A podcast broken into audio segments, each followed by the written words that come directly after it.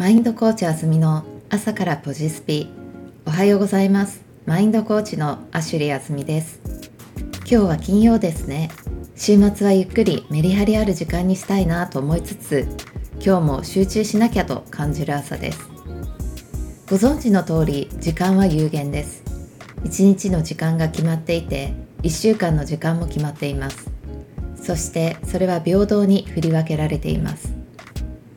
限られたものであるからこそどう使うかが人生をどう生きるかにもつながってきます。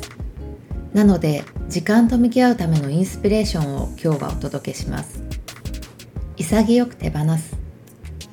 あれもしたいこれもしたい。でも時間は有限。そんな時人は優先順位をつけます。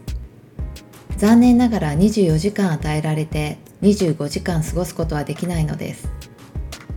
だからこそ自分の人生をどう生きたいかという視点を持ってこの瞬間をどう活用していくかは大切なのです。そして時には切り捨てる選択肢だって必要です。身動き取れないくらいゆとりがないスケジュールを毎日こなしていたらなおさら何かにノーということがすごく大切になってきます。どれだけ気力があったとしても物理的なキャパシティはあります。だったらどうしてもこれを手に入れたいならば何かを手放しスペースを作ってあげることだって重要なのです。そして手放す時は潔くせっかく作ったスペースなのにこれで良かったのかなと悶々としていては何のためのスペースか分かりません。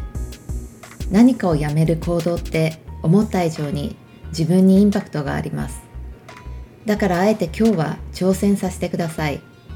一つ何かを手放してみてください。マインドコーチあずみの朝からポジスピでした。ツイッターアカウントアットマークインフィニッテアンダーバーワールドでコメントご質問などお待ちしています。それでは Have a nice day!